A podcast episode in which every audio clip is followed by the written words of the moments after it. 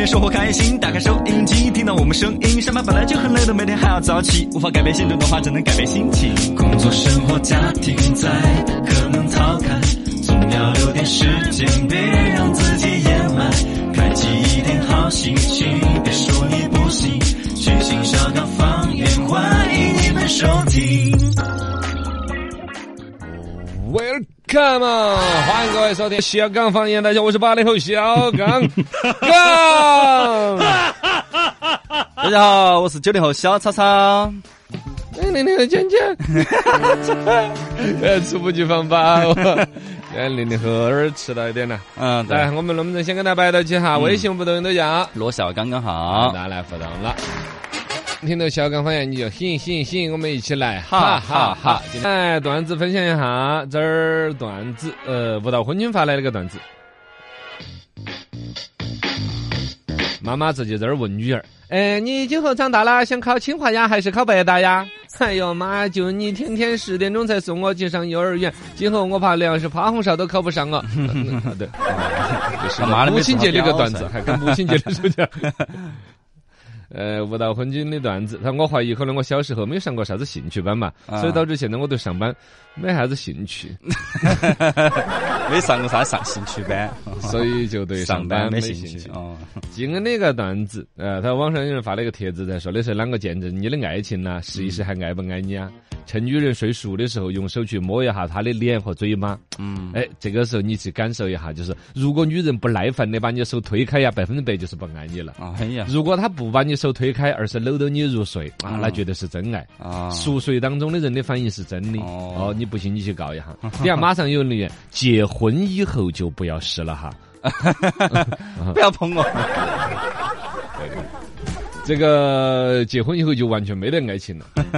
这个小宝的段子有点冷，谢谢了。情书店的新闻待会儿我们要讲。嗯呃，生活不规律，希望被拘留，这这已经做成表情包了。年年有余的一个段子，小学生的作文那个那个语文题。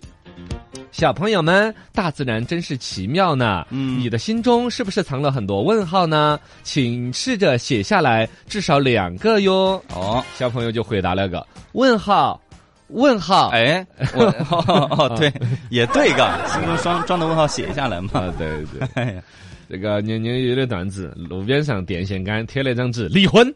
哎呦，张康康，你个王八蛋，背着老娘在外头找小三，你良心哪儿去了？我在家里边辛辛苦苦带娃儿做家务，你现在嫌人家老了，上没有上班没收入。当初你追我的时候，你说你爱我一生一世了，这离婚，马上离婚。老娘今天就要去广州天河区东路六十六号的某某电动车厂，电动就要去买个电动车来上班。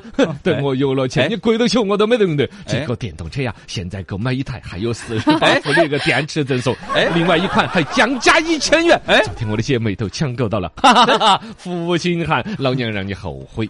猝不及防啊！哎呀，是个广告，我还说多大一个八卦，好像听一下。对呀，哎呀，这个来哈，这都是段子，欢迎其他朋友也可以来分享的。早读时间，折桂令，长江浩浩西来。作者赵宇归。长江浩浩西来，水面云山，云上楼台。山水相连，楼台相对，天宇安排。诗句成云山洞色，酒杯清，天地忘怀。醉眼睁开，遥望蓬莱，一半儿云遮，一半儿烟霾。哎呀，这个风景太啊漂亮啊！而且那种喝到小酒，看到山呐、啊云呐、台呀、楼啊、山呐、水呀，那种意境，对啊，不错的一个。这个是一个好像元朝时候的一个山区的一个作家，也不啷个出名，啊但是呢，他的作品留得几首传世的呢，对是不是小众的提一下都有味了？嗯没有意境出口就朗诵点“床前明月光，疑是地上霜”，已经显不出文采来了嘛。对对对，古诗也在内卷，这种小众一点的诗人，呃，一说呢，人人都听得懂，他的词很浅显。嗯，而且呢，那种语句的韵折起伏，你能够哪怕不懂的人都觉得，对哎，短短长长有点舒服而，且画面很清晰哎，。画面感很强烈，嗯，大家感受起。这桂林。无气的网络追了无极的剧，没有无敌的主角，只有无敌的命。人生如戏的现实，幻想无极的病，那就不妨跟着来看稀奇。哎。稀奇稀奇，真稀奇！银镯湿毒住到医院里边去。哎呀我们宜宾这边一个哥子遇到的事情，这个能吃蘑菇啊，真的啷个劝都劝不到的。对呀我们新闻都说了两三次了，啊川渝地区哪一些蘑菇长得再乖都不能够吃。对呀，结果这儿有一个宜宾的哥子中了招了，他是比较谨慎，嗯他比较哦谨慎，还是比较谨慎他的见了路边上一堆蘑菇吃的时候，他拿银镯子丢进去一起煮。哦他递银镯子丢进去的现场，他还录了像的。哦是是是，现在 就 遇事不要慌，拿出手机来发发朋友圈。煮毒蘑菇的时候不要慌，丢个银镯子，嗯拿个手机来录像。对煮，哎，煮了哈儿一直录到了，就在这个手机视频里头那个银镯子没有变色。哎，他高高兴兴的把这个蘑菇就弄起来哦吃了，吃了后来就进医院了。这个呢，我就觉得呢，正好我有个小知识就跟大家补充了。蘑菇嘛，原来说的是彩色的不能吃，对呃，朴素的白的可以吃。现在说白的很多什么鹅膏啊，哦都是白生生的哦，都不能够吃。嗯还有一个银镯子也是合格的，银镯子对湿毒有作用，它好像是特别的一种毒，好像是砒霜那一类的哦，它跟银啷个会产生一个什么化学反应之类的，会变黑。但是其他很多种毒都跟银镯子不得发生反应，嗯所以你丢那儿煮也没得用的。农村还有一种呢，就是煮毒蘑菇的时候放点儿大蒜啊啊有些说大蒜要变绿，有些说大蒜能够打毒，其实都是一些心理作用。啊，不还吃吧该中毒还是要中哦毒的这东西。去去菜市场买那种正正规规的苹果啊、香菇啊，不香嘛，嘎，冒整那些野菌子，对 吃那些东西真的好多是要命的，嘎。对对对对，千万不要轻易的尝试哈。稀奇稀奇，真稀奇！看守所的生活好有规律。哎，这个是东莞我吕哥，他最近打电话跟幺二三四五，他不是打的幺幺零。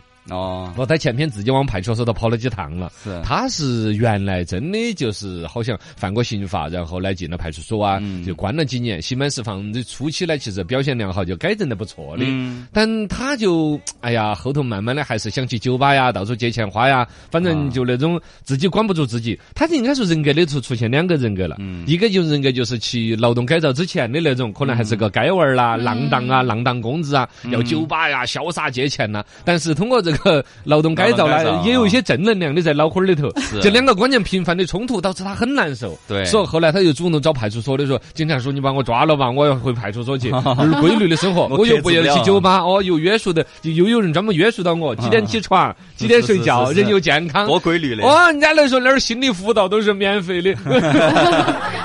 这会儿打这个幺二三四五呢，是东莞那边的心理健康热线，哦好像我们成都也有。嗯，好像呃，全国好像都通用的。现在比如说大家工作压力啊，其实关于这个疫情压力啊，嗯都有一些需要疏导的。其实心理咨询还蛮有作用的，心理辅导的专线包括我们今天九点到九点半的热线讨论部分呢，也是去讨论类似的一个话题，是就说怎么寻找工作的意义。嗯，按说工作的意义还有啥子讨论头？不就是挣钱吗？吃饭嘛，房贷嘛，车贷嘛，娃儿的学费嘛，老婆的脸色嘛，这个意义还不够强烈吗？所以说，有时候啊，有这种世俗的烦恼的人，其实某种程度是一种幸福。对，有些人这些没有这些烦恼之后，就开始寻找工作的意义啊。嗯，其他的意义了，呃人生的方向啊之啊啊类的。啊啊！其实到我这个年龄会比较多有这种。哦，是是是，九点钟这个就来在讨论嘛哦，就在讨论嘛。其实嗯他也是类似于刚才说这个，他寻找某一种心理上的东西，去哦求教到了专家。嘎。是是是是，哎呀，稀奇稀奇，真稀奇！小学生娃儿穿汉服去上学，好努力。哎呀，哎，这个事情呢，人民网的这个微博都在那儿转发了一下，事情多可爱的。这个事情发生在河北石家庄，有一个小学把每周四定成传统汉服日。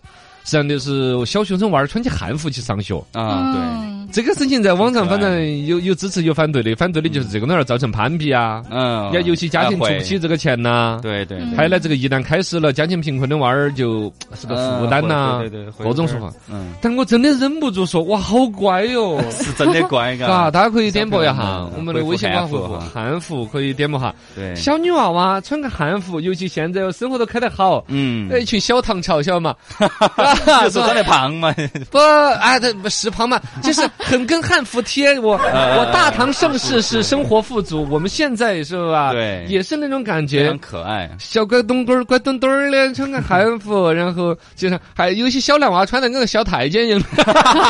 喂，啊，锦衣卫，锦衣卫，反正女娃娃的汉服啷个看都乖，哦男娃娃的汉服有一些就就有点违和，我就看看锦衣卫的呀，小员外东啊厂就穿的跟东厂的，我我穿的跟个小员外一样的，尬，咋回事呢？啷个男的跟这个汉服就不贴来的？那么小的娃儿我都看得有点难受。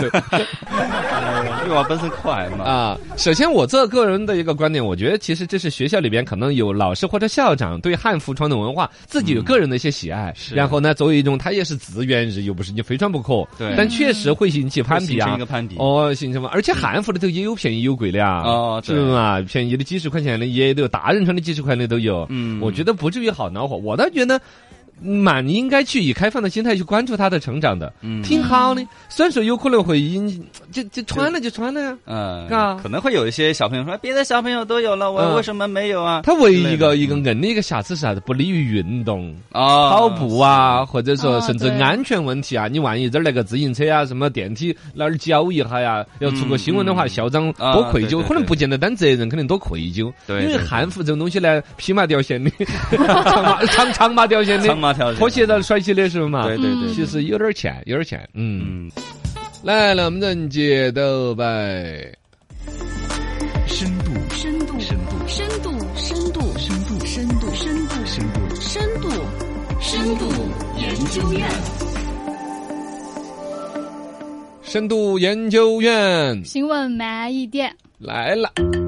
今年的六幺八你剁手了吗？剁手本来要慢一点，现在不用剁了，都好像静悄悄的了。你看往年什么六幺八、双十一啊，出来之后什么淘宝、京东都要发数据的，老马啊，了第一个小时已经一百一个亿了，对对对第二个小时一千个亿了，天天搞这些，现在完全不搞了，静悄悄的，嘎。嗯然后呢，本来大家身边来聊天，我也想探一探，你们买了吗？嗯，我是买了，哎，哦，我是之前预售的那个买了，但是现在呃，就是那天六幺八没买。哦，好打脸了！我六幺八要买了个东西，那为什么他们这么不高调的宣布什么买了多少个亿？了，确实总体销售数据没有往年高嘛，所以今年的六幺八，反正电商平台各种说的是我们消费也简单了，也不用熬夜了，不玩数学了。然后呢，最终出来的结果好像反正没有什么天文数字啊那些上报道啊，有可能他们没有去弄吧。相当于平台这一块儿说的是，呃，也没有。现在有些平台表示是跨店满三百减五十，好像京东搞的是这个，啊呃，减五十啊，各种反正显得更有诚意的优惠措施再出来。是然后呢，消费者这端但是说你优惠喊的再猛，我们已经没办法去判断最低价，被套牢惯了呀，被忽悠惯了呀，嘎、嗯打折的力度的真实性，甚至有的时候六幺八呀、双十一反而比平常时候更贵都有。啊，也有出来这种骗局比较多，嗯这个事儿来仔细一说一说。深度研究院新闻慢一点。。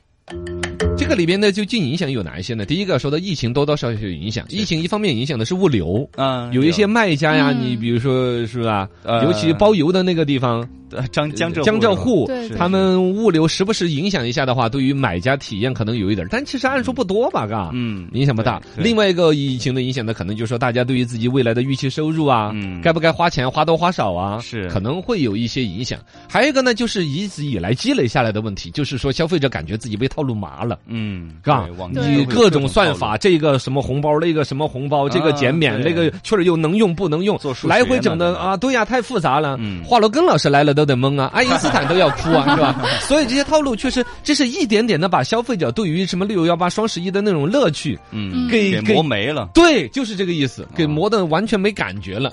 然后呢，另外一层其实还有法律法规的一个完善的问题。嗯国家市场监管总局之前发布了一个明码标价和禁止价格欺诈规定，哦列举了七种典型的价格欺诈的行为，包括虚假折扣啊、先提价再来降价呀，嗯呃，反正就是假都是假促销嘛。对，都是禁止的。这个事儿本来规定是七月一号开始施行，但你这六幺八明显挨得这么近对啊，这个消费者试行了万一这个东西，对呀、七月一号开，哎，为什么是七月一号开始实行，而不是六月一号开始实行？把六幺八含进去呢？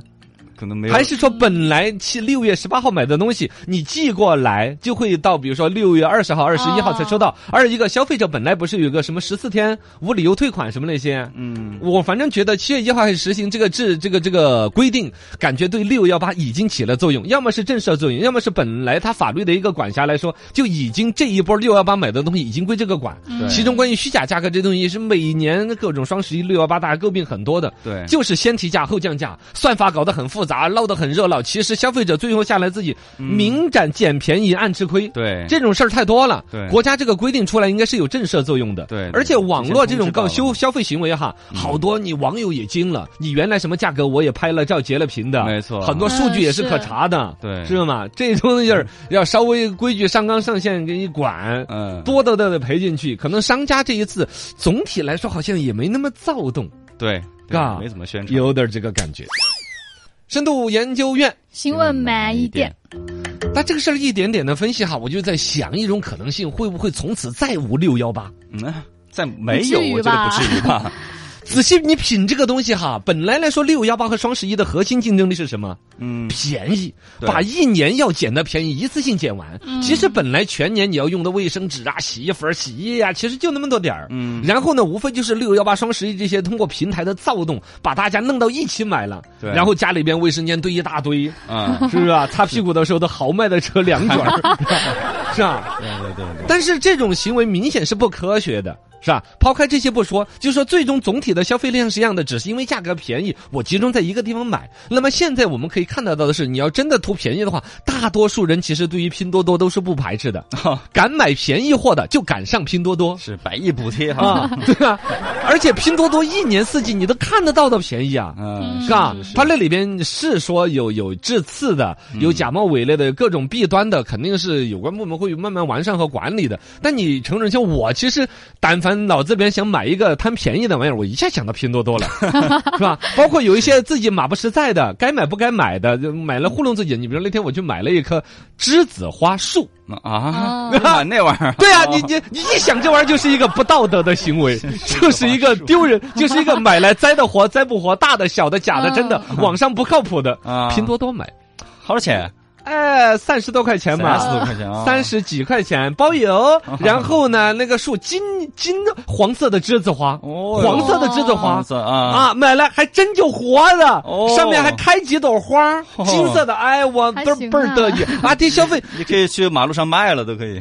啊，反正就让人觉得说，就是就刚才我说那个逻辑，如果你双十一和六幺八的主要核心竞争力是便宜的话，那儿有个一年三十百六十五天都比便宜的拼多多，嗯，这个里面包括了现在呃那个淘淘宝啊、京东啊都有也在往那种都有百亿补贴类似这种搞法，想要把低价格拉到自己那儿去，然后呢往品质啊、物流快一点呢，客观讲，京东是有口皆碑的，是是然后从淘宝的角度，哎，这个是我最我认为我比较重要的一个洞见，就是认为可能从此再无六幺八和双十一是什么？嗯就是买淘宝的其实也是一个很大的一头网购的用户嘛。对淘宝用户有没有一个问题？淘宝用户收藏店铺已经不少，固定的消费的店家做回头客的比例至少已经占一半了吧？差不多嘛你再去陌生店铺去逛的几率要少一些。固定的自己，比如两口子用的哪一些品牌，嗯嗯，服装也好，日化也好，已经相对固定了。其实嗯所谓的双十一、六幺八，更多就是要抢别人的顾客嘛，是总觉得要把别人的用户抢成自己的用户。但是现在网络消费这个行为已经有了十几年的经验和沉淀，每个家庭的固定，它就跟我们在逛街一样的，那几个固定的商铺位置，哪家好，哪家不好，哪家好吃，哪家不好吃，已经已经有一定的定势了。它打破它已经很难了。网络消费的圈地阶段已经过去了。嗯，是不是？嗯要贪便宜，你就去拼多多跳蚤市场、崴货市场；要其他的，几乎都固定在京东啊、淘宝啊，包括什么唯品会啊，有几个固定的点儿，你几乎不太会变了，因为变会导致你也冒了一风险。嗯嗯是是是，商家在上面可努力的有限了，嗯。从此再无六幺八。